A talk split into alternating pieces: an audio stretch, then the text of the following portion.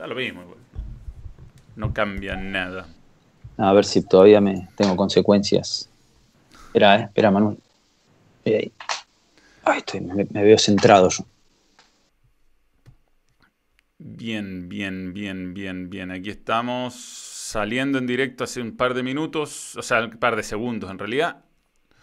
La conexión funciona, arreglando los últimos detalles para poder presentar al entrevistado, que es un gran amigo en primer lugar, eh, uno de los mejores comentaristas de América, ha estado en los últimos grandes eventos del fútbol internacional y hace mucho que no tengo la oportunidad de hablar con él, así que será siempre un gusto saludar a Diego Fernando Latorre que está con nosotros. Hola Diego, ¿qué tal? Tanto tiempo. ¿Cómo te va Manuel? ¿Cómo estás? Bien, espero que sí. Un saludo también a toda tu, tu audiencia en esta nueva manera de comunicarnos.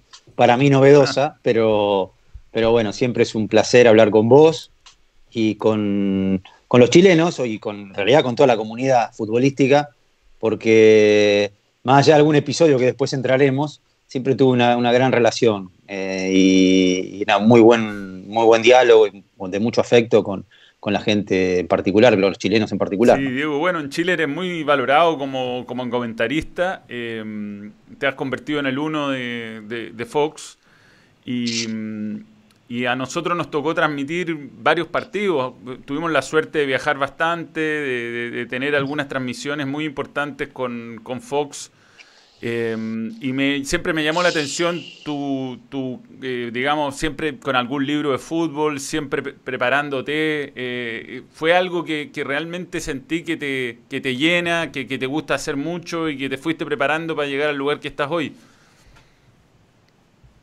Sí, para mí la preparación es básica. Eh, creo que uno nunca termina de aprender y, además el conocimiento es lo único que te acompaña toda la vida. Eh, no, no hay límites para eso y, y, además nuestra tarea es diaria, no, no, no, no, es, no es quieta, no es estática, o sea, es diaria, es todos los días tener que incorporar, sobre todo porque hay una realidad que es muy dinámica y hay que tratar de interpretar también qué es lo que sucede y cuanto más herramientas.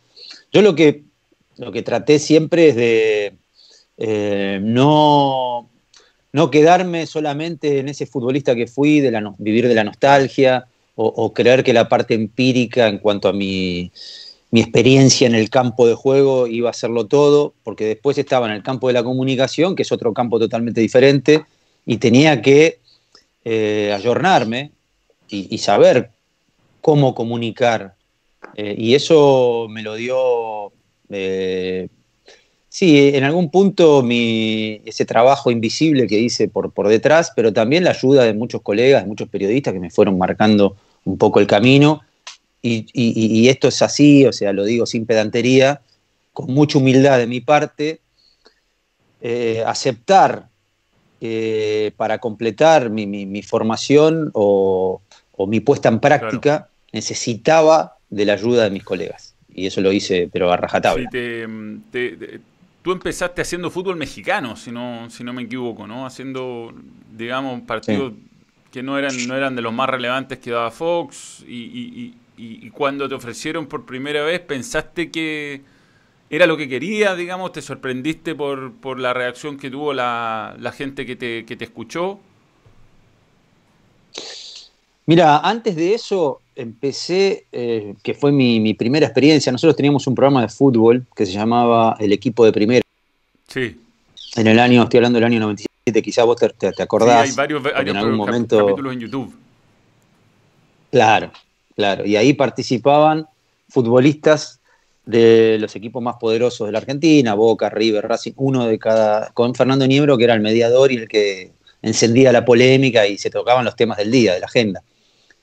Los partidos eran los domingos regularmente y los lunes, creo que los lunes o los martes se hacía el programa semanal. Y, y ahí fue mi primer contacto con el periodismo. Después cuando me retiré, me invitaron a un eh, programa, más que un programa, era un, ciclo de, de opiniones en, el medio de un Mundial Sub-17. En realidad era, eh, ese ciclo tenía que ver con eh, comentar los, no, no, los entretiempos, los finales del partido y darle paso a la siguiente transmisión. Como los partidos eran en continuado, había como un bache entre un partido y otro y nosotros opinábamos del partido anterior o del partido siguiente y hacíamos como un análisis. Eh, estaba Fernando Pacini, éramos tres.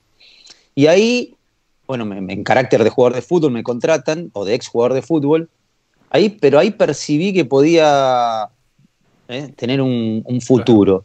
Y además me pasó algo bastante llamativo ahí en torneos, que no me acuerdo si uno de los partidos era España contra Japón o España contra Corea en ese mundial.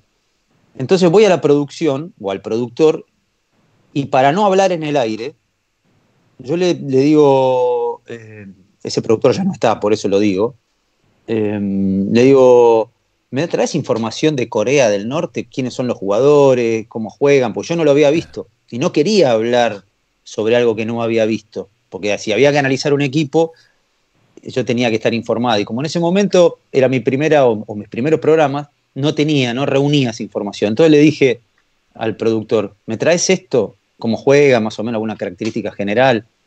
Me dice, no, acá no hay. Lo que no se sabe, se inventa, me dice el pibe. Entonces, esa fue un choque para mí. Entonces ahí empecé a tomar dimensión de lo que era este negocio periodístico y, bueno, después seguí con el fútbol mexicano, como vos decís, me contrataron, primero me hicieron un contrato temporal y después me contrataron porque yo había jugado en México cuatro años. Sí, sí, claro, tenía la experiencia ahí, conocía ahí los jugadores. Antes de seguir, Diego, tengo mm. que hacer algunas cosas de rigor en estos vivos, que saludar a los nuevos miembros. Tú sabes que en este canal, quienes nos apoyan, hay membresía, se llaman miembro porque en los, clips de, de, la editorial esa del 2011 de Fernando, que tú sabes bien trabajando en torneos, que es como una suerte de de, Padre Nuestro eh, se usa mucho. Así que está, queremos WWE que se suma también. Está un nuevo miembro que es Ricardo González. Le mandamos saludos a los dos. Gracias por creer en el balón. Eh, Ricardo González también dice que esta es la clase de invitados por la cual vale la pena hacerse miembro. Gracias Manuel y Grande Gambeta. Sin duda, Mer, el mejor comentarista de fútbol en estos tiempos. Serio, maduro y responsable, dice Ricardo González. Eh, bueno, y te fuiste ahí haciendo el fútbol mexicano, después vino la Premier. Yo creo que la Premier fue como tu, gran momento, ¿no? Sí, el fútbol mexicano también me sirvió de escuelita, porque el fútbol mexicano tiene una particularidad que en ese momento, por lo menos, que la información no era tan precisa, tan rigurosa como eh, en la Premier League. Quizá todavía no entregan las formaciones 15, 20 minutos antes de que empiece el partido, los jugadores van cambiando mucho, no sé, tampoco tenía mucha información o, un seguimiento, y eso me dio también a mí mucha más práctica, o sea, la práctica, que en definitiva también, después si querés lo tocamos en el fútbol, es sobre lo imprevisible, no sobre lo previsible, que es lo que te va haciendo eh, mejor. Y después cuando ya estaba en la Premier, que fue como decís vos, mi gran salto, ahí ya me, me consideraba que estaba preparado, que ya estaba mejor, me sentía un poco más seguro. Y, no era fácil en ese momento porque también hablando de lo, de lo imprevisible, eh, me tocó estar al lado del Bambino Pons. El Bambino Pons hacía su propio show y yo lo tenía que acompañar. Eh, al principio empecé con siendo el segundo comentarista de la Premier porque estaba Cristian Baceda. Cristian Baceda se va, no sé si porque lo, llamó Vélez o estaba cansado ya de hacerlo, no sé, la verdad los, motivos nunca lo supe y me ponen a mí, que venía en ascenso, ya comentando algunos partidos menores de la Sudamericana y fútbol mexicano y demás, me ponen en la Premier League porque evidentemente me veían algún potencial. Claro, y ahí el bambino, bueno, tiene varias cosas el bambino, y tiene una cuestión que, oh, tremendo. aparte de volverse loco y decir unas cosas que uno cuesta aguantarse la risa, es de ese tipo de comentaristas, de relatores, perdón, que te condiciona un poco el comentario, que te pone a prueba. Que hay, relatores que relatan quién la lleva y listo, y hay otros que eh, comentan también y ven una visión del partido. Y ahí también te pone un desafío de cómo no ponerse a pelear al aire para a veces decir exactamente lo contrario que acaba de decir el relator. Bueno, eso no me preocupaba tanto a mí porque incluso creo que en esa en esa antinomia, en ese contrapunto, pues, se puede también generar algo siempre y cuando el debate sea responsable o, el comentario tenga fundamentos. Eso no me, preocupaba tanto. Lo que sí eh, me costó un poco era. Yo primero sabía que el show era de él, ¿no? O sea, él tenía, una trayectoria en el periodismo que yo no tenía. Yo la tenía de jugador, quizá tenía alguna otra, alguna otra virtud. Lo que sí me costó es el seguimiento de los tiempos, porque él, por ejemplo, la Premier League es muy esquemática en cuanto a las repeticiones y vos te vas dando cuenta cómo es el formato televisivo. Pero él alargaba y cantaba los gritos de gol. Y cuando en la televisión, que no es radio, te muestran la imagen de la repetición y él todavía seguía cantando, Paul Scholl, Paul Scholl, Paul Scholl, claro, ya habían pasado las tres o cuatro repeticiones, entonces a mí no me daba tiempo como para describir la jugada, algo que vos en ese momento tenés que acompañarlo con la imagen, porque si no tenés la imagen, ¿qué vamos a decir? Si la pelota en la mitad de la cancha le pegó así o le pegó así, y, la repetición ya había pasado. Entonces, eh, eso sí, como que me costó un poco acompañarlo, pero a la vez, y, lo digo obviamente desde la admiración, porque creo yo que es un tipo, el Bambino Pon, que le dio un toque y un sello a la Premier League que no se la dio nadie nadie. El producto era de él. O sea, vos relacionabas la Premier League con el Bambino Pons. Entonces yo tenía que ocupar ese lugar también, ¿no? El lugar de acompañarlo, de estar ahí, de explicar un par de cosas.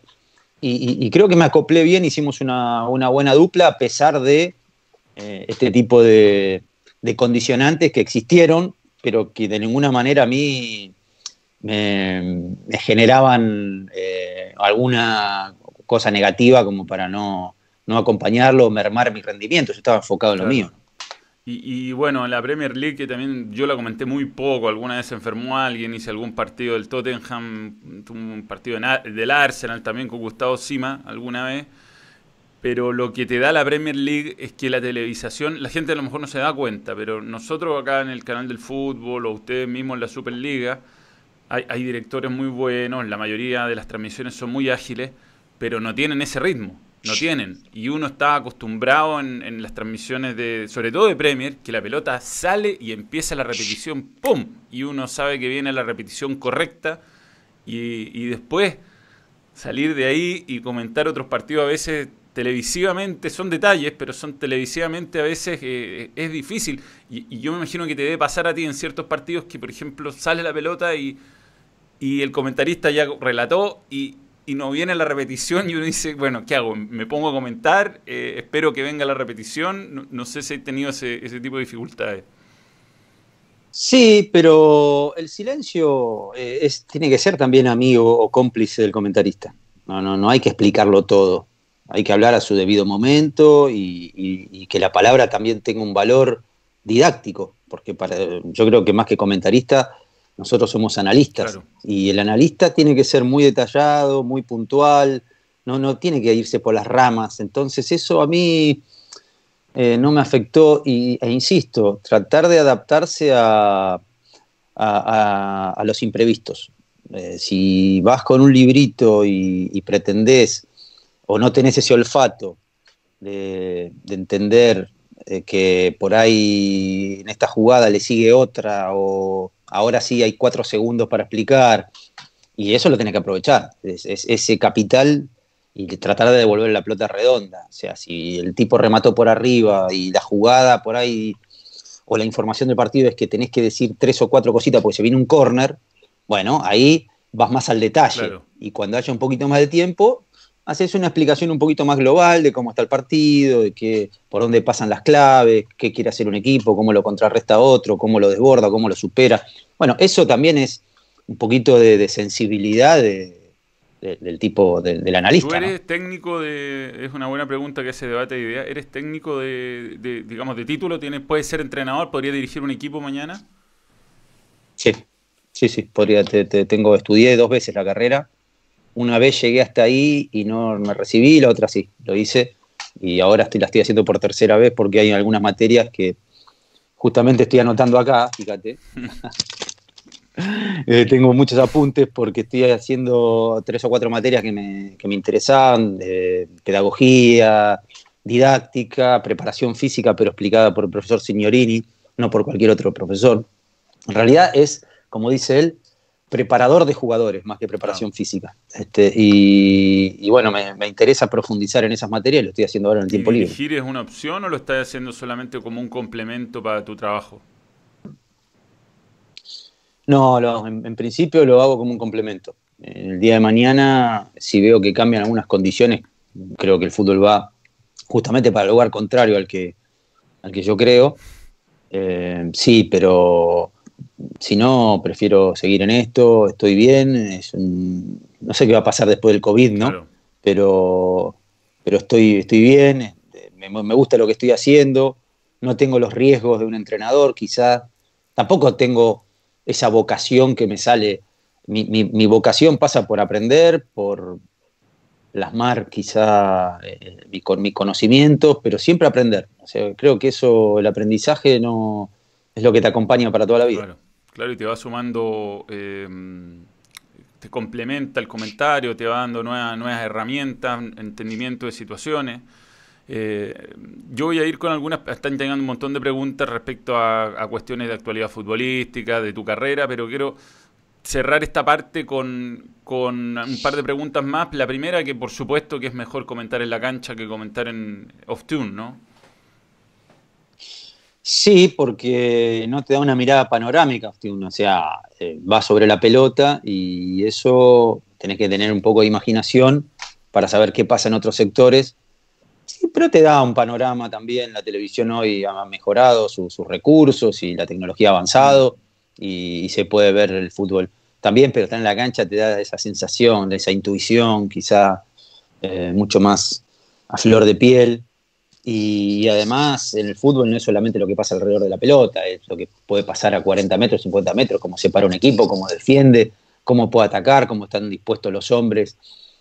Eh, bueno, eso también. Además, hay jugadas que sorprenden, que, quizá vos no las ves, un pase de 40 metros, pero en la cancha sí, estás con una visión. Siempre teniendo en cuenta también, que esto es otro de los aspectos que me parece prioritario para para entender también o, para eh, practicar nuestra función, que la visión que nosotros tenemos desde arriba, la visión panorámica, no es la misma que tiene el jugador de la cancha. Y esto lo, tenemos, esto lo tenemos que entender porque son otros espacios, son otros tiempos, otro panorama. Eh, el fútbol también, nosotros tenemos que ir caminando encima de la pelota, porque si nosotros pretendemos, como analistas que estamos viendo el partido, fríos, a 50 metros de elevación o 40 metros, eh, tener este, o analizar las cosas desde un lugar donde, ah, sí, pero no lo vio, no vio el desmarque mm. que hizo el win izquierdo detrás y el tipo estaba rodeado con abajo, mirando la pelota abajo, este, apremiado por tres jugadores. Y bueno, eh, esto lo tenemos que contemplar porque ahí, si es que queremos verdaderamente ser más eficientes, más justos y, mejores en lo que hacemos. Claro sin duda hay que, hay que entrar en, toda esa, en todas esas variantes.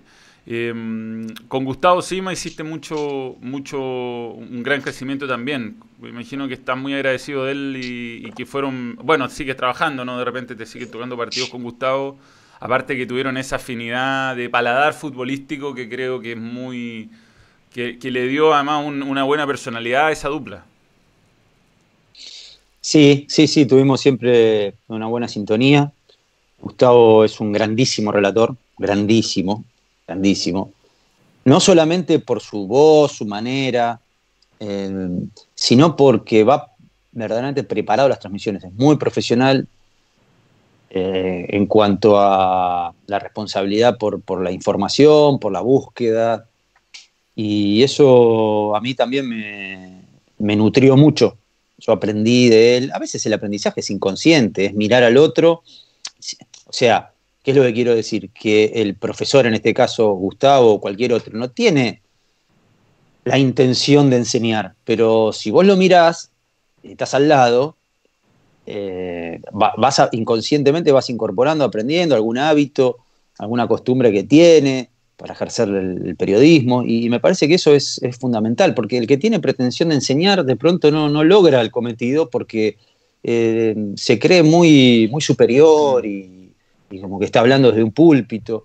En cambio, el que hace las cosas bien, con sentido y, con responsabilidad, quizás te está enseñando, sin pretender enseñar, te está enseñando más, o vos estás aprendiendo más sin, sin quererlo, ¿no? Oye, y con, y con Mariano que te empieza a cargar al aire, dice, este, este es el fútbol que le gusta a usted, ¿ah? este es el fútbol, eh, las transmisiones lo hace, ¿cómo, cómo manejáis eso? Bueno, yo trato de siempre estar en un rol,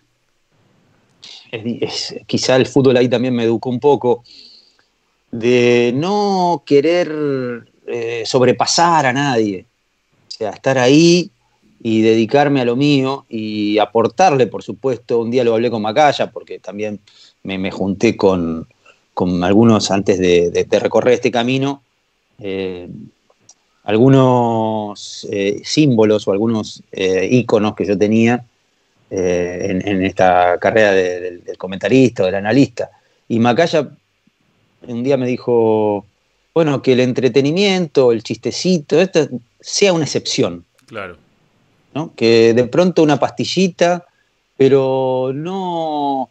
Si, te, si se torna aburrido, te tildan de aburrido, de esto, es un problema del que consume, ¿no? En esta sociedad del entretenimiento, obviamente eh, tiene un valor quizá desmedido y eh, el análisis o, la seriedad o la severidad con la que uno toca el tema quizá no interese tanto, pero eso es un tema del público, es un tema del público, no es un tema mío.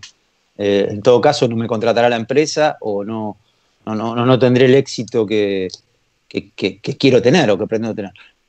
Pero no me puedo desviar. Entonces, en esto de acoplarse, como antes decía con el bambino, eh, me parece absolutamente necesario que nosotros tengamos también esa versatilidad y ese entendimiento que también me lo dio el fútbol en cuanto a que el fútbol es heterogéneo. O sea, yo tenía que jugar con un pibe que por ahí mm, venía de un origen pobre, otro de un origen, eh, a alguno le gustaba que le tire la pelota larga, otro corta, uno, no jugaba y se desmarcaba, el otro recibía. Bueno, ese tipo de cosas también se te van incorporando y eh, posibilitan este, trabajar mejor en grupo. Cuando vos entendés con quién estás trabajando y cuál es la necesidad general, de llevar adelante una transmisión, ahí en donde tu rol eh, es adaptable también a las circunstancias sin perder tu identidad. O sea, yo con Mariano sé que tengo que acompañarlo, que tengo que estar muy atento, que tengo que devolver rápido, que mis reflejos tienen que estar todo el tiempo activos, no solamente con lo que pasa en la cancha, sino con lo que pasa entre los compañeros, en la relación entre los compañeros. Y quizá con el pollo en ese sentido estoy un poco más distendido, y siempre preocupado por lo que sucede en la cancha, ¿no? Eso, eso es elemental. Sí, sí. Y acá hay un buen comentario de Juan Navia que dice que además que ese hueveo de tallas internas, eh, esa, la joda de las tallitas, del chiste de cómo se comportó anoche, eso, a, mucha gente le molesta y para alguien que está viendo ese partido con pasión le molesta aún más. Entonces que yo, yo también soy muy cuidadoso de, de no nunca hacer el chiste de cómo durmió anoche, ah, qué comió, ese tipo de cosas, porque la verdad no le importan a nadie. Sí, el asunto es que quizás se va dando también una relación con el público a través del tiempo, que cuando al principio ese comentario es cierto, puede, si es muy interno, no estoy de acuerdo, pero quizás sostenemos nosotros también una relación con el público. Y, y quizá también hay, un cierto código en cuanto a que ya conoce cómo es el personaje de Marcelo Benedetto, cómo es Mariano, cómo es el Pollo, cómo es Chiquito García.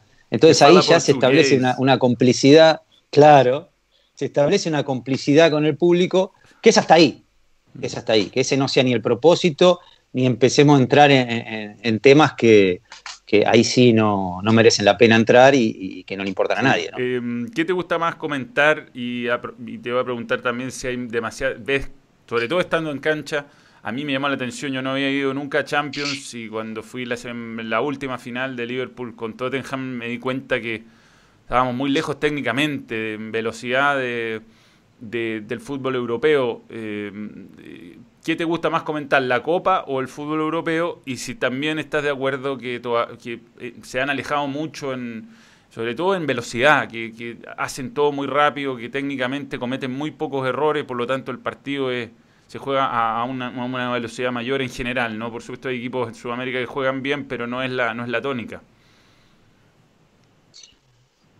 Sí, primero diría que eh, no hay que confundir la velocidad con la mm. rapidez. La rapidez es la, resolución, o sea, la capacidad que tiene un futbolista para resolver en poco tiempo la, acción de juego. Eh, no la velocidad física o la velocidad de traslado, porque eso lo ponemos acá a un chico de 18 años, cualquier país de Sudamérica, y seguramente hasta le gana una carrera a Salah o a... Si no, no, no, el fútbol pasa por, por, por otros valores Pero evidentemente, comentando la Champions, eh, te da mucho más, eh, mucho más riqueza para, comentar que un partido de, Chile o de Argentina. Mm. ¿Por qué? Y porque los jugadores son mejores. Entonces, cuando vos tenés eh, conocimientos de, fútbol, por supuesto, y, y, analizás ese, tipo de cuestiones, más, más, que los sistemas, ¿no? Porque eso es absurdo, analizar un sistema de juego eh, todo, el, todo el partido, o sea, más allá de una descripción en cuanto a alguna coordenada geográfica, este juega por acá, este por acá. Después lo demás eh, es en vano porque son jugadores que cada uno tiene una cualidad singular. ¿no? no es lo mismo el lateral derecho del Tottenham que el lateral derecho de... Y eso lo tenemos que tener en cuenta.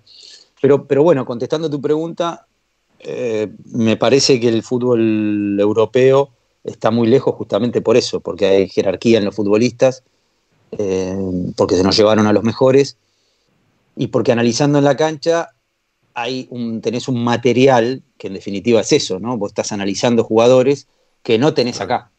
Entonces, eh, eso hace que eh, puedas vos también lucirte en cuanto a descubrir o interpretar las acciones de juego. Y equipos sudamericanos, por ejemplo, River, Boca, que estuvieron en las últimas finales, Flamengo, eh, ¿Sientes que se han acercado un poquito? ¿Crees que han logrado eh, desde lo táctico, desde las condiciones técnicas, han logrado, bueno, han marcado mucha diferencia acá, digamos que nosotros como chilenos sentimos que es muy difícil que un equipo chileno en, en, estas condiciones gane la Copa Libertadores, como que ya parece imposible competir contra los brasileños y, y contra River y Boca. ¿Tú, ¿Tú sientes que se está acercando, que hay técnicos, que hay jugadores acá que son capaces de ir a competir con, lo mejor de allá o que se están por lo menos acercando?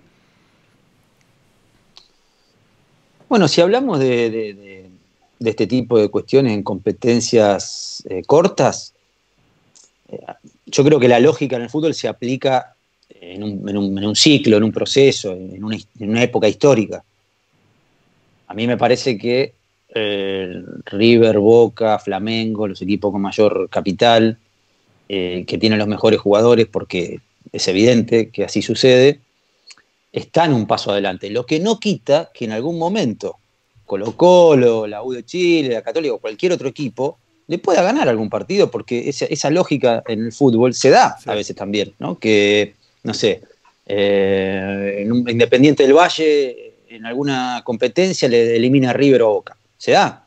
Lo que no significa, a propósito, justo toqué un tema que Independiente del Valle es un gran equipo dentro de Ecuador y dentro del fútbol sudamericano, ¿no? con poco, con un técnico capaz y con una muy buena infraestructura y organización, ha hecho mucho en el terreno internacional.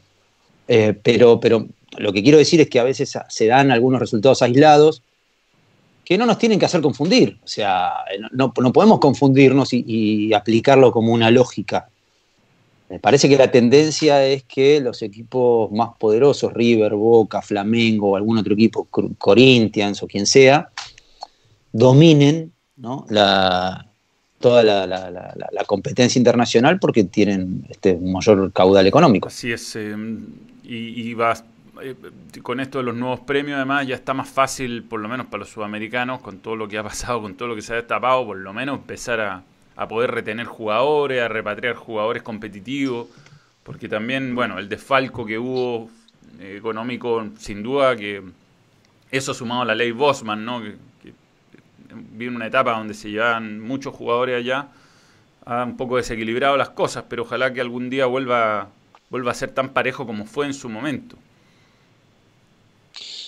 Sí, y eso me parece un tema para remarcar, o sea, eh, qué papel han cumplido los dirigentes del fútbol sudamericano en todo esto, cuando entendemos que eh, hemos sido, tanto Chile, Argentina, Uruguay, quizá en mayor medida eh, Argentina y Brasil, pero igual en todo el continente, por lo menos en las proporciones, hemos vendido jugadores eh, y hemos enriquecido a Europa o a cualquier liga del mundo, y sin embargo los clubes están, no pueden pagar la luz, están en una crisis. Entonces, ¿qué pasó con todo ese dinero? Eh, eh, eh, ¿Y qué pasó con los jugadores de fútbol también? Porque de pronto analizamos solamente quizá la, economía de Messi o de Cristiano Ronaldo, pero los jugadores de fútbol, eh, esos jugadores de fútbol eh, son una excepción también a la regla. Acá solamente el 5% de los futbolistas, porque no nos olvidemos que está la primera división, la segunda, la tercera, como se denominen en cada uno de sus países, pero jugadores de fútbol hay miles, miles, millones diría, en todo el mundo. Y hay por lo menos, qué sé yo, un 5% de privilegiados, los demás. Entonces, y los dirigentes y los representantes que se han enriquecido a costa de, los jugadores, que nunca han transpirado, que nunca han jugado su prestigio en la cancha de fútbol. Eso es un tema para pensar, cómo están los clubes este, en sus finanzas, eh, después de haber vendido el fútbol argentino eh, un montón de jugadores por año. Y sin embargo, hay deudas, hay crisis, eh, bueno, después de toda la problemática también social y, e individual que tiene el fútbol en cuanto a los problemas estructurales de barras brava y todo eso, que ya no me quiero, acá sin visitantes, ya no me quiero meter, pero, pero bueno, es para pensarlo y, no hablar a la ligera a veces de los futbolistas, que, son los dueños del juego y sin embargo muy pocos tienen el, van al compás del negocio de la industria del fútbol. Nosotros tenemos un caso acá de un cabro cuadra que fue a jugar el sub-23 en, en ahora, este que se jugó en enero, el sub-23 de, Colombia, y el representante le dijo, no, no, no firmes por Wander, no firme, no firme porque te tengo oferta, te tengo oferta. Resultó que no firmó, eh, empezó el campeonato, se cerró el libro place y el, y el chico quedó ahí, votado, ¿no? Sin club, sin posibilidad de jugar, a una edad, imagínate, 21, 22 años, donde es fundamental estar y, jugar partidos porque es parte del desarrollo profesional. Entonces, ejemplos así, hay, en, el fútbol chileno hay cientos, lamentablemente, en los últimos meses, en los últimos años, digo yo. Sí, porque se le entrega el, futuro a, un, tipo que lo único que le interesa es eh, el interés individual, o sea, el aprovechamiento de ese jugador, ni siquiera le importa que lo quiera el entrenador, que el chico tenga una plataforma para después ser mejor, sino es todo eh, instantáneo, como, como nuestra sociedad, todo inmediato, y, al chico lo mueven los miedos, eh, la necesidad, los interrogantes sobre su futuro, porque la carrera es mm. corta. Entonces es muy fácil engañarlo, muy fácil prometerle, y después eh, vive. Yo por eso digo que para mí la sensibilidad, entiendo que por ahí soy bastante ingenuo, en el mundo donde se mueve muchísima plata, en la industria del fútbol, pero el jugador tiene que estar más protegido. Eh, y, de pronto no tiene ese marco de formación sociocultural, que, eh, familiar, que lo contenga y, bueno, le entregas a, manos de un tipo de esto, un depredador, que no le interesa, ni importa lo más mínimo qué es lo que, es lo que va a pasar con vos. Totalmente. Diego, metámonos en algunas preguntas de la gente. Em, por ejemplo, Ricardo González pregunta por qué fracasó San Paoli en Argentina. ¿Qué crees que le, que le pasó a él? En primer lugar, le faltó tiempo, como a todos los entrenadores de selecciones. Eh, el, sistema de competencia, el sistema de, de, competencia y, cultural, ¿no? O sea, no puede ser que un equipo, y lo digo no solamente eh, por, por San Paoli, sino también por todos los entrenadores de selección, reúna a los jugadores dos días antes o una semana antes eh, ensaye un poquito y los tira a la cancha. Eso no, no, existe. Entiendo que eh, sucede a todo el mundo, bueno, sin, hablar de la coyuntura argentina que eh, en, las eliminatorias cambió a tres entrenadores, Bausa, Sabela, después del Mundial, se fue Sabela, bueno, vinieron dos o tres entrenadores, no lo pudieron encarrilar y cae San Paoli. Y San Paoli cae en un momento de dificultades, de urgencia, y entiendo que todo entrenador necesita un desarrollo, un proceso, eh, jugar juntos. Bueno, venían jugando juntos los jugadores, pero acá estamos hablando de, otras condiciones, de otros, otro entrenador, con otro, otro, otro funcionamiento de equipo, y no pudo. Y después me parece que en lugar de eh, ir acomodando las cosas consciente de estas condiciones, ¿no? estas condiciones deportivas, se fue metiendo en un mundo de cambios y con un manejo fuera de la cancha también algo difícil de entender, difícil de explicar.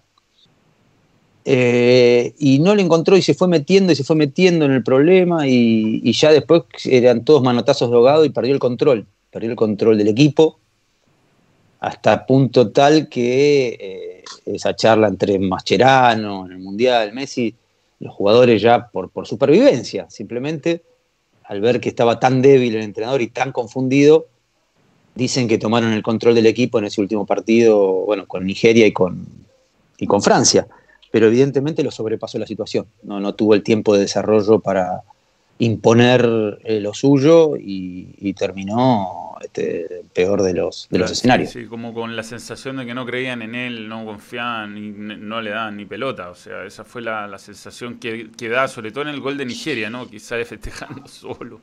Los jugadores por otro lado, fue, fue una lástima. Sí, yo más que en esos gestos, yo creo que el entrenador pierde la credibilidad día a día, porque es no solo la autoridad del liderazgo, sino del conocimiento. Y hay a estos jugadores, como Messi, como Agüero, no, no, no, no, no, es tan fácil entrarle tampoco. Y no lo digo este, por, porque sean ni conflictivos ni nada que se le parezca, sino porque son jugadores que tienen consciente o inconscientemente un conocimiento más sofisticado del juego, porque los han entrenado entrenadores que son los mejores del mundo. Entonces, ellos ya vienen con una, con una educación, con una información, y, no se les puede decir cuatro, tres, cuatro cosas a estos jugadores, más allá de que hay que respetarle su naturaleza y demás. Hay que demostrarle dentro de la cancha, y, también en la parte teórica, que, verdaderamente estás preparado para el cargo, que sabes. Y evidentemente San Paoli no, no lo pudo... Eh, no lo pudo llevar, no lo pudo instaurar en el equipo y, terminó pagando. Pero los tiempos, yo insisto con los sí, tiempos. Sí, también, sí, fue algo muy... Y eh, a mí me, fue como raro, yo lo conozco, lo conocía bastante y se tatuó entero, se empezó a ir de camisa a los partidos, como detalles tontos si uno quiere, pero que reflejan que empezó a, como a, buscar... A perder la identidad y además aquí en algo que se le cuestionó mucho, que no sé si es cierto por otra parte, porque se dijeron mil cosas, que le pasaba información a, algunos periodistas que al principio lo, enfrentaban a él, queriendo congraciarse para tener, eh, digamos, más aceptación. Y, entonces había periodistas que tenían la formación del equipo, no sé, dos días antes que todos los demás, cuando era una incógnita. Entonces todo ese tipo de manejo para un entrenador son, ridículos, porque ahí dentro podés quedar bien con tres o cuatro periodistas, y hay una demanda de información, y sobre todo cuando estás ahí, yo puedo entender, pero dentro, del, o sea, de puertas para adentro, que es donde vos tenés que gestionar la, intimidad de un plantel, seres humanos, ¿eh? futbolistas que, piensan, que actúan, que les pasan, pasan cosas como a todos los demás, perdés crédito con los jugadores. Y eso es lo que te sostiene también, porque Después, en la cancha, hay o, no más complicidad, hay o no más compromiso, hay o no más desidia, pero por este tipo de, actitudes este, que también hacen a la labor del entrenador. Sí, sí, sí. Mira, esta es una buena pregunta y aplica no solamente al nombre que, que es aludido, dice Nicolás Aguilera Contreras desde Colombia.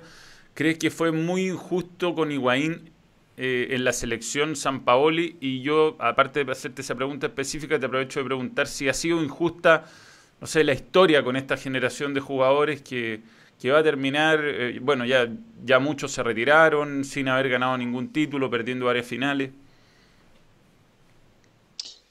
Sí, sí, sí, sí. Eh, evidentemente la crítica siempre está orientada al éxito solamente y, no se hubiesen escuchado esas, mismas voces, esas mismas críticas, si el equipo, por ejemplo, le ganaba por penales a Chile, que podía pasar, porque los penales es una circunstancia, ¿no? Este, los dos estaban capacitados para ganarla, y bueno, la ganó Chile las dos veces, pero también la podía ganar Argentina por penales. Mm. Y eso a mí tampoco me da derecho a decir, porque acá, como todo es exageración, no me da derecho a decir, no, la Argentina, la personalidad del equipo, porque ya se empiezan a inventar teoría para justificar el éxito como para justificar el fracaso. Entonces eh, se habla de generación de perdedores, el club de Messi, todo eso es derivado del no éxito, podemos decir, porque no, fue fracaso. Y ahí ya empiezan a intervenir otras variables, que este erró un gol, que este, todas cosas muy puntuales, que bueno, evidentemente eh, si vamos al caso puntual de Higuaín, tuvo una falla en el Mundial que lo condenó para siempre. Eh, y no se revisa ni la carrera, ni la trayectoria, ni la cantidad de goles, y solamente por esa, por esa variable del gol, de esa jugada. Me parece sumamente injusto, o no condice con el análisis eh, serio, es muy, muy superficial, y, creo que en el caso puntual también de San Paolo y Higuaín, la relación en el Mundial, sí, porque él también en, ese momento eh, habló, empezó a hablar de un falso 9 cuando el equipo no tenía. Eh, me parece que quiso, eh, quiso jugar de determinada manera con una pretensión que tampoco se ensayó. Entonces, eso, en un mundial, sobre todo, cuando las reglas son tan este, duras con, la, la, competencia, que has eliminado o no y demás, lo que tenés que tratar es buscar puntos de seguridad donde el futbolista sienta que puede, puede jugar dentro de un funcionamiento de equipo, por supuesto, que sea simple, lo que no significa que se desechen eh, conceptos de juego que forman parte de los tiempos, de los, del engaño, o sea, de, la distracción, pero que el jugador entre, entre a, la cancha con esa cobertura. Y, ni tampoco estoy hablando de ser más mm. audaz o más conservador, sino solamente del juego.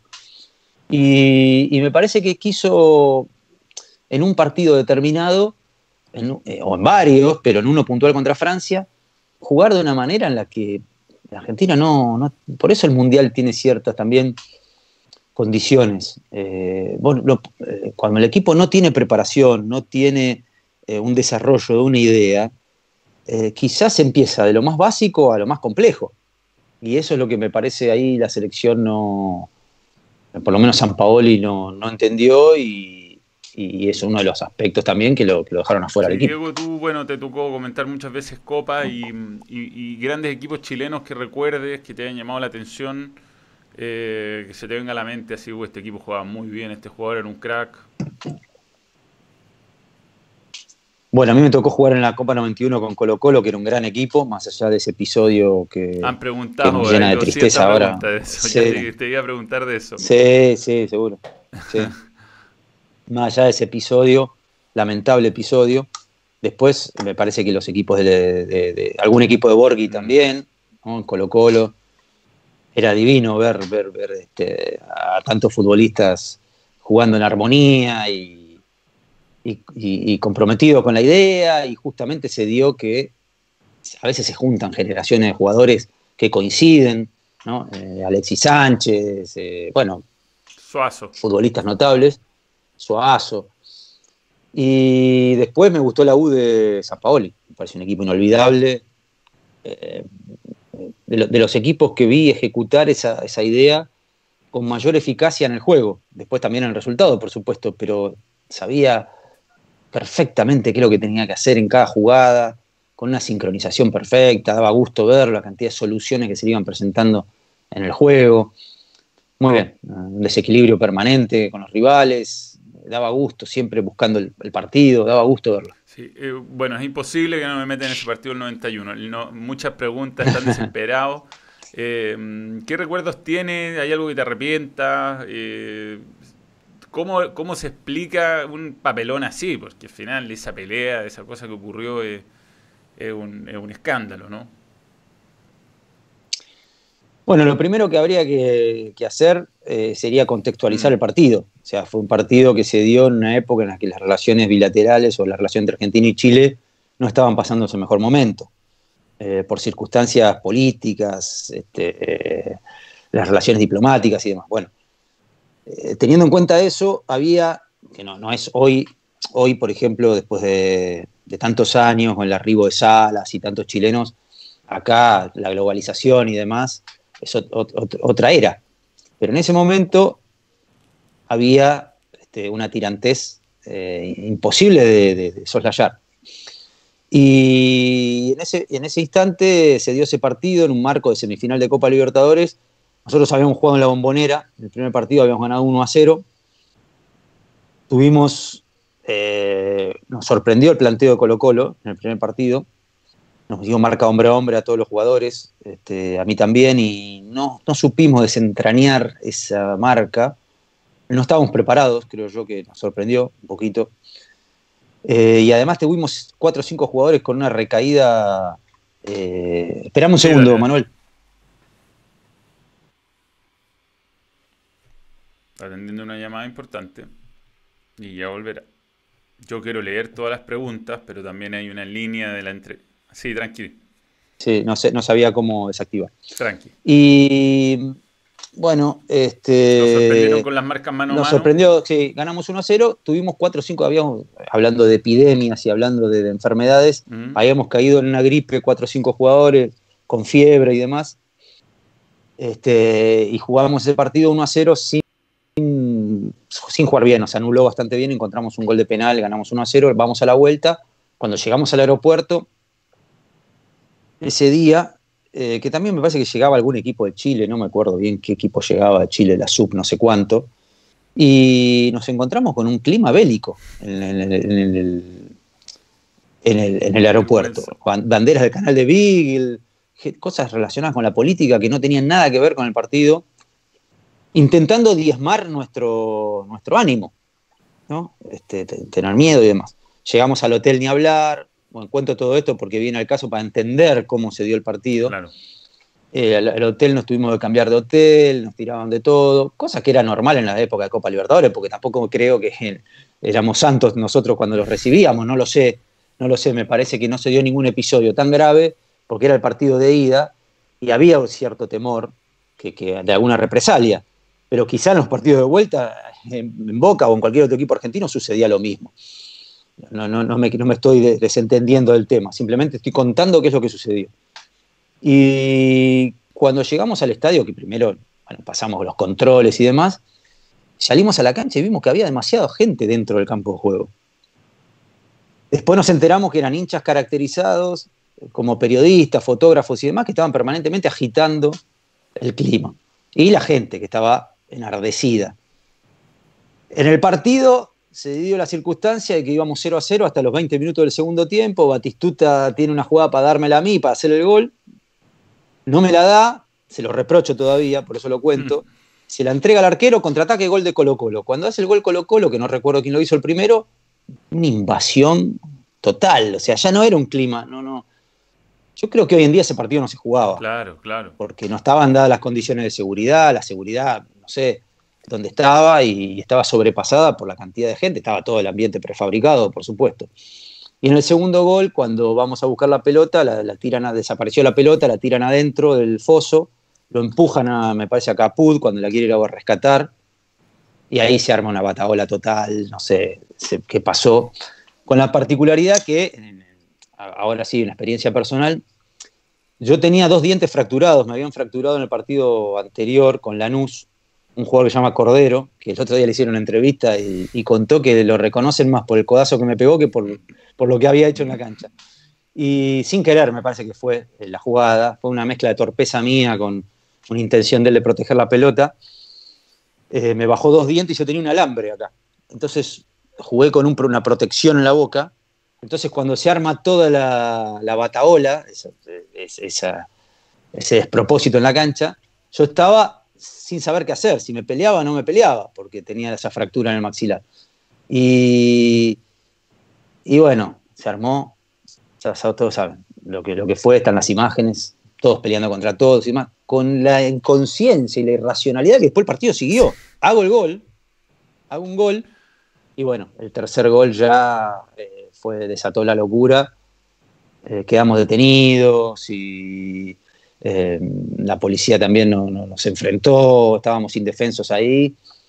Y, después, bueno, para salir nos, retuvieron el pasaporte. Después el maestro Tavares terminó. El maestro Tavares, sí, sí, sí, terminó porque le abrió la locura, le fue la locura. Había fotógrafos con sus cámaras de fotos, que eran hinchas, ¿no? Con sus cámaras de fotos eh, pegándole a los nuestros. Y, y bueno, la verdad es, es, un partido olvidable, más allá de después mérito deportivo que Colo Colo creo yo que estaba capacitado también para jugar un partido y ganarnos, digamos, en buena ley, porque tenía un gran equipo, lo demostró después en la final. Eh, esa fue la, final, porque después llegaron los dos mejores equipos de la Copa Libertadores. Sí, te han preguntado mucho por el avioncito, pero el avioncito fue considerando el contexto. No, bueno, sí, obvio, si el avioncito fue un descargo, si era un clima insoportable, había que ver cómo vivimos nosotros esas, esas horas, eh, todo lo que íbamos cargando por dentro, no, no, no, bueno, además del clima de violencia, los cánticos de la gente, eh, ni hablar la agitación que había desde la propia cancha, o sea,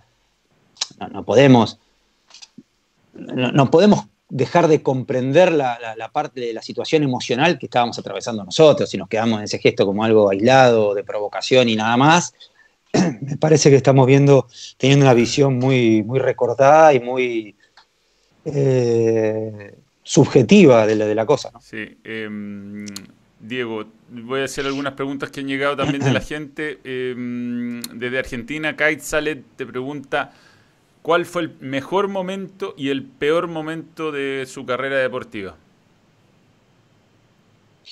El mejor momento, eh, bueno, cuando salí campeón con Boca de la, de la Supercopa en el 89, la Copa América, después el título de la Recopa que le hice el gol Guita en Miami, el 1 a 0.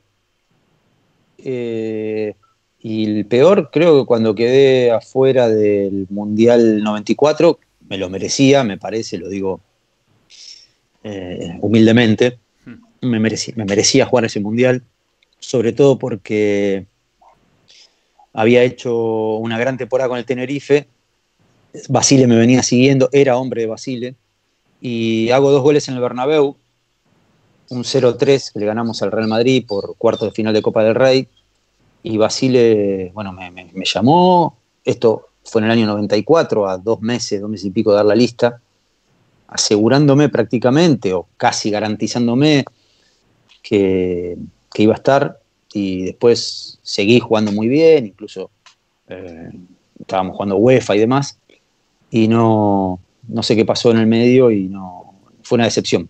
Creo que era inusual que los que los jugadores estén en Europa, los argentinos estén en Europa, había un puñadito de jugadores nada más, mm. Batistuta, Sensini, Balbo, y me parece que me lo merecía, y eso fue una gran decepción. ¿Y, cuánto te costó recuperarte de eso?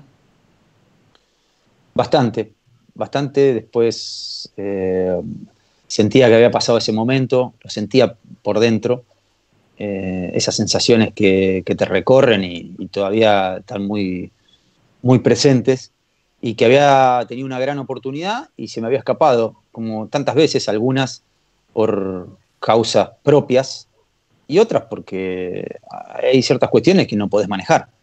No podés manejar, son decisiones de otros.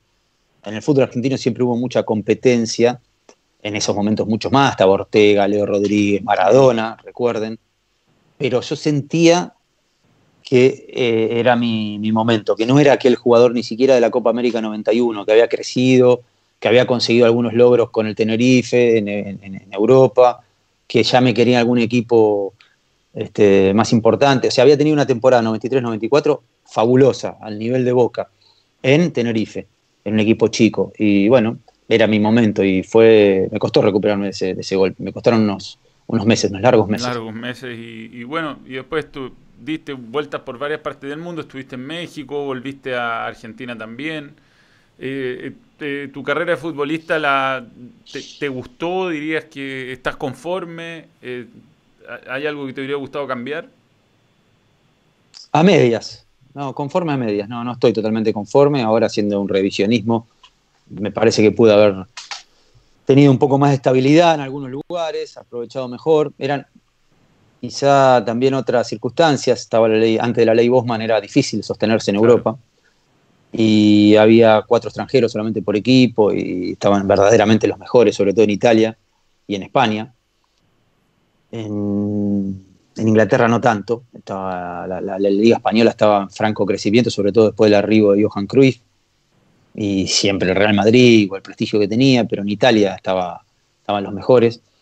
Y creo que me faltó un poquito más de tesón, eh, de, perseverancia en la adversidad y no ser tan rebelde a algunos poderes, porque tuve algunos, por ejemplo, con el presidente de Cruz Azul, incluso con Mauricio Macri en algún momento, eh, acostumbrado a, triunfar o a, desafiar, desde mi, lugar también, desde mi posición como futbolista, quizá tuve que haber sido un poco más prudente para esperar eh, y, no, y no actuar en caliente, y no actuar en caliente.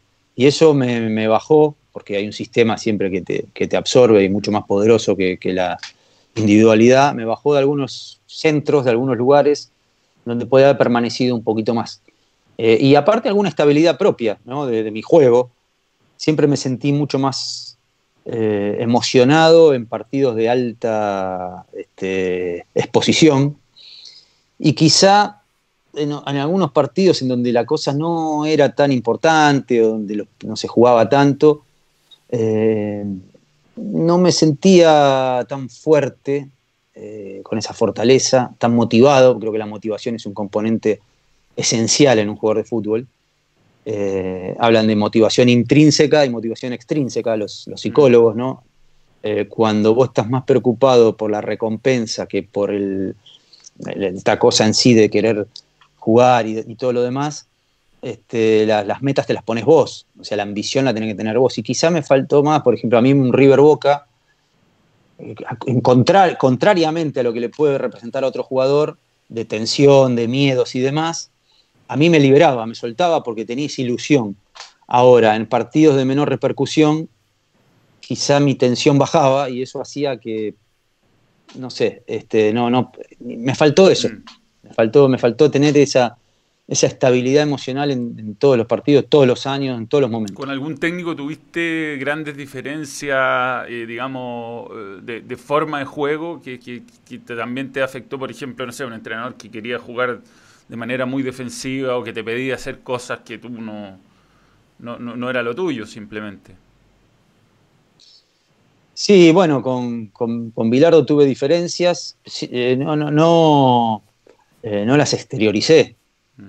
Eh, pero evidentemente me gustaba jugar en un marco un poquito más creativo, con menos obligaciones y más posibilidades. Pero mi compromiso, siempre teniendo en cuenta que mi compromiso era con el equipo, con los compañeros, con el técnico también y con la institución. O sea, no es que en algún momento dije, uy, no voy a hacer tal cosa o jugaba renegado. No, no, no, no, para nada. Pero evidentemente con Valdano, con Capa, con el maestro Tavares, eh, con ese tipo de entrenadores yo este, sabía, eh, o sea, me sentía mejor, o sea, afectivamente o con, otra percepción del juego, con otra motivación. Oye, mm, Cristian Mesa dice, saludos a ambos, tus polémicas con Ruggeri, ¿cómo son? No, son, contrapuntos futbolísticos, siempre y cuando eh, no se abuse del hecho, del hecho, del éxito para opinar, porque a veces parece que una persona que.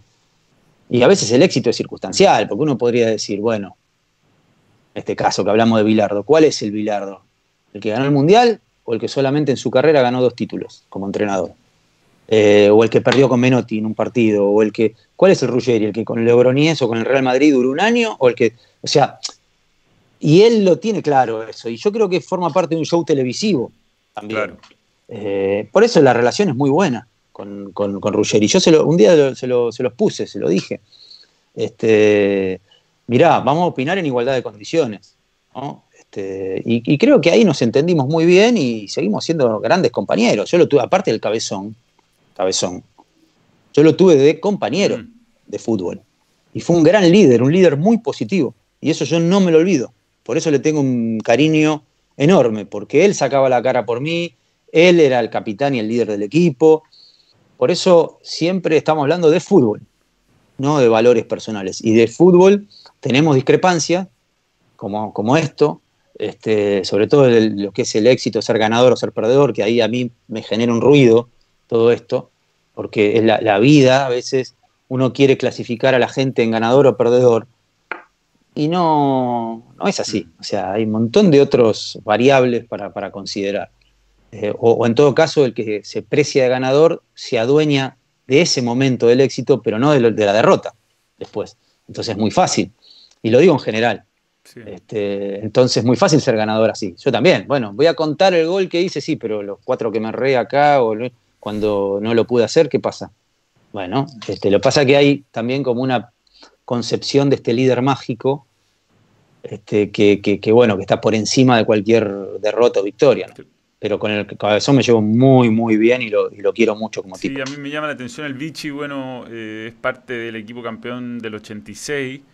Y yo esto lo he mencionado antes, es un equipo que, me da la sensación, por lo menos de por cómo hablan, él forma parte de un chat, por cómo se ayudan a los que no son tan exitosos hoy día en las comunicaciones que tienen muchos códigos, muchos códigos. Y, me ha pasado con el Vichy, que el Vichy también de repente pasan cosas al aire, hay algún momento donde algún compañero se siente incómodo y el Vichy inmediatamente salta en el chat y dice, oye viejo, ¿cómo nos exponemos así, por ejemplo? Y, son personas que, tienen, un, como son de vieja escuela, no sé cómo, cómo definirlos, pero que tienen un...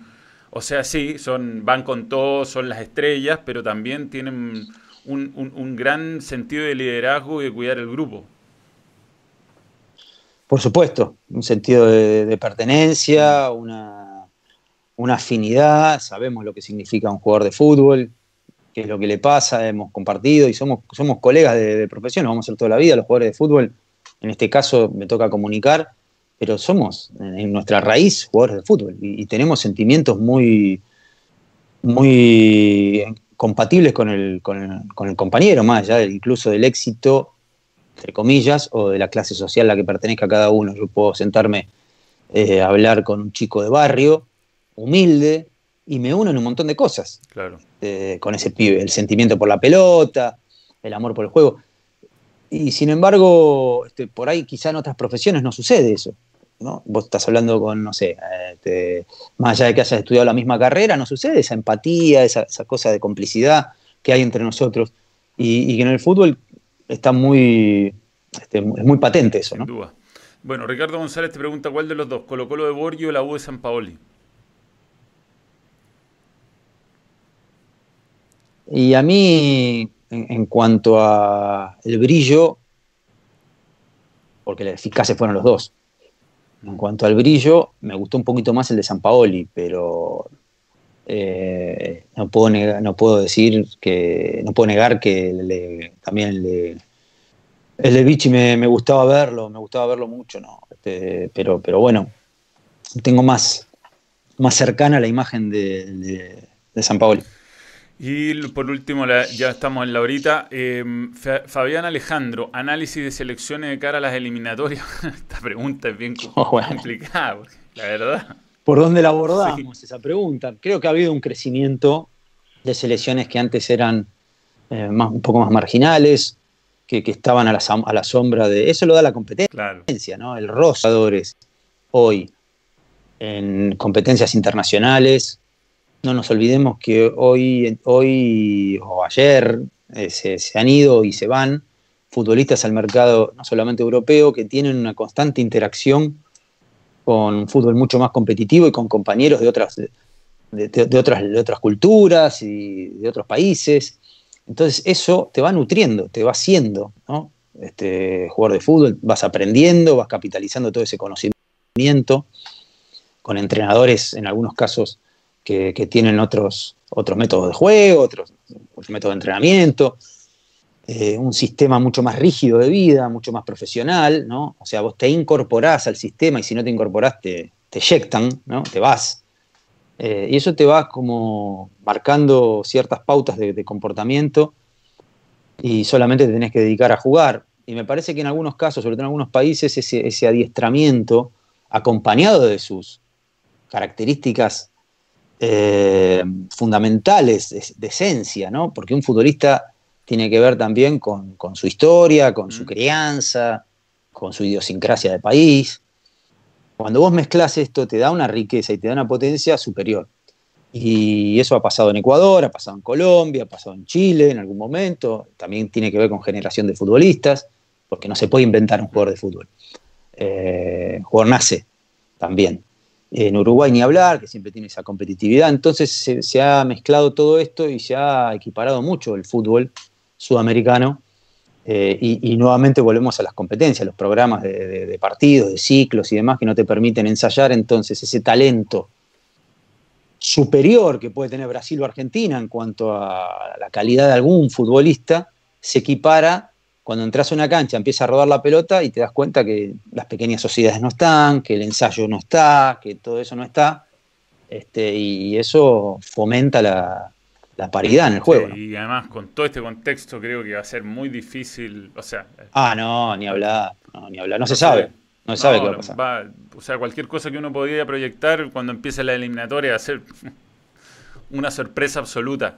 La, las últimas, las últimas cosas, saludar a Alejandro Bravo, nuevo miembro, que han por supuesto un montón de preguntas disponibles. Saludos. Y gracias por querer el balón. Y, y Andrew Mackenzie, eh, eh, ¿cuál es el apodo del bambino en la Premier que más recuerda o que más risa te da el, mejor para ti? Salchicha de David. Salchicha David, un juego que adorábamos, pero tan, tan, tan frágil que me, eh, me quedó, salchicha de David, pero, pero bueno, es una ocurrencia total sobre la marcha, iba inventando según la fisonomía del jugador, apodos. Eh, después había otro que era cara de. Ah, cara de. Choclo, el choclo. El choclo Milner. Quiere porque, tenía, grano. Sí, sí, sí, sí. Lo vi un día en primer plano, dijo el choclo y ahí se le quedaba, se le quedaba ese tipo de ocurrencias que, le quedan bien al bambino, porque las quiero, quiero decir yo y no, no, es lo mismo. No me sale. No es lo mismo. O sea, eh, bueno, me ponen varios, el escarbadientes Crouch, el cara de mimo. Pero claro, es que el bambino lo que, bueno, el otro día lo tuvimos acá y es increíble porque se le van ocurriendo cosas y, le ponen, ve a alguien y le pone un sobrenombre, le encuentra un parecido. Eh. Es brutal, es brutal. Gonzalo Fuyuki es parte De, este, de este canal, eh, me ayuda, te mando un gran abrazo, eh, te ha mandado varios durante el chat, está Sopita Cuit, el mismo Henry, el negro de, de Ébano, bueno, hay muchísimo. Eh, bien, eh, nada, Diego, un gusto, tanto tiempo. Eh, por supuesto quedamos cortos, pero mm, todos tenemos obligaciones, así que te, agradezco. Qué bueno que pudimos juntarnos y ha sido sin duda un capítulo muy, muy bueno, muy rico de, balón extra. Y que siga yéndote muy bien, pues ojalá nos podamos encontrar luego en una cancha. Ojalá, eh, le mando un saludo a todos, a Gonzalo, a vos y a toda tu audiencia y fue un placer. Ojalá que se pueda repetir. Gracias, Diego Latorre. Ahí estaba, de Argentina, atendiéndonos en el balón extra. Muy bien. Gracias, gracias Diego. Nosotros eh, vamos a. ¿Qué fue eso, no? Los, los guantes de boxeo. Eh, bien. Eh, lo del CDF, cualquier cosa. ¿Dónde está la tapa? Vamos a poner la tapa para empezar a arreglar esto. Vamos a sacar el Skype para tratar de. Bien. Invitas al Fati. Oh, Bien. Eh, ¿Qué va a pasar el fin de semana? Son cosas que no sé. Em, eh, no, lo que pasa es que, bueno, hay que apretar cosas. Yo ya eh, supieran, ¿no? Además es muy temprano. Para mí yo estaría durmiendo si fuera un día normal. mañana viene Diego Bonanote. Diego Bonanote va a estar con nosotros. Em, mañana a la una de la tarde. Eh, sí, llegaste tarde, fuerte el balón, pero se hizo, los filtros funcionaron. Eh, ha sido muy, muy interesante, muy interesante, ojalá que lo hayan pasado bien. Eh, la idea es esta, ¿no? Ir, ir siempre variando. Hay algunos, hay algunos, va, a ser el primer futbolista de la Católica. Mm, ah, hemos tenido a Matías Rodríguez, también a Luis Jiménez, a Gonzalo Jara. Mañana va a estar Diego Buenanote hablando con nosotros, eh, va a ser el vivo de a día mañana viernes, así que hay panorama para el Día del Trabajador. Eh, Chamuca Herrera es un buen nombre, eh, buen nombre Chamuca Herrera. Vamos a hacer todas las gestiones para, vamos al día 42, yo creo que me he mandado bien. ¿ah? Esto, se hace, hola, ¿cómo estáis? Tanto tiempo, ¿qué tu vida? Tenía un rato. Dross se le mandó el mensaje a Dross. Dross y Klos. Eh, Candonga Carreño, no sé. Bueno, hay algunos que no conozco, entonces tampoco es tan fácil. Bien, señores, nos reencontramos mañana a la una. Un gusto, ¿ah? Sería un placer.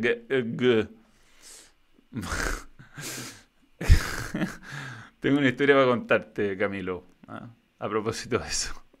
ya, stop streaming. Chao. Adiós. Que estén bien. Adiós.